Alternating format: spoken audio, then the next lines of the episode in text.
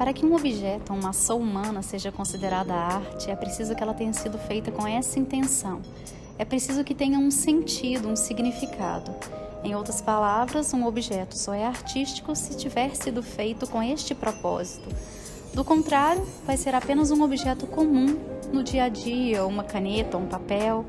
Sendo assim, em algum momento vamos nos deparar com obras de arte que consideramos feias ou sem graça, ou que não façam nenhum sentido para a gente. E aí é que muitos se perguntam: isso é arte?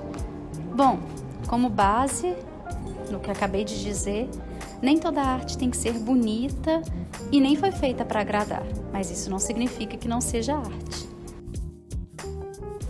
Pense nisso.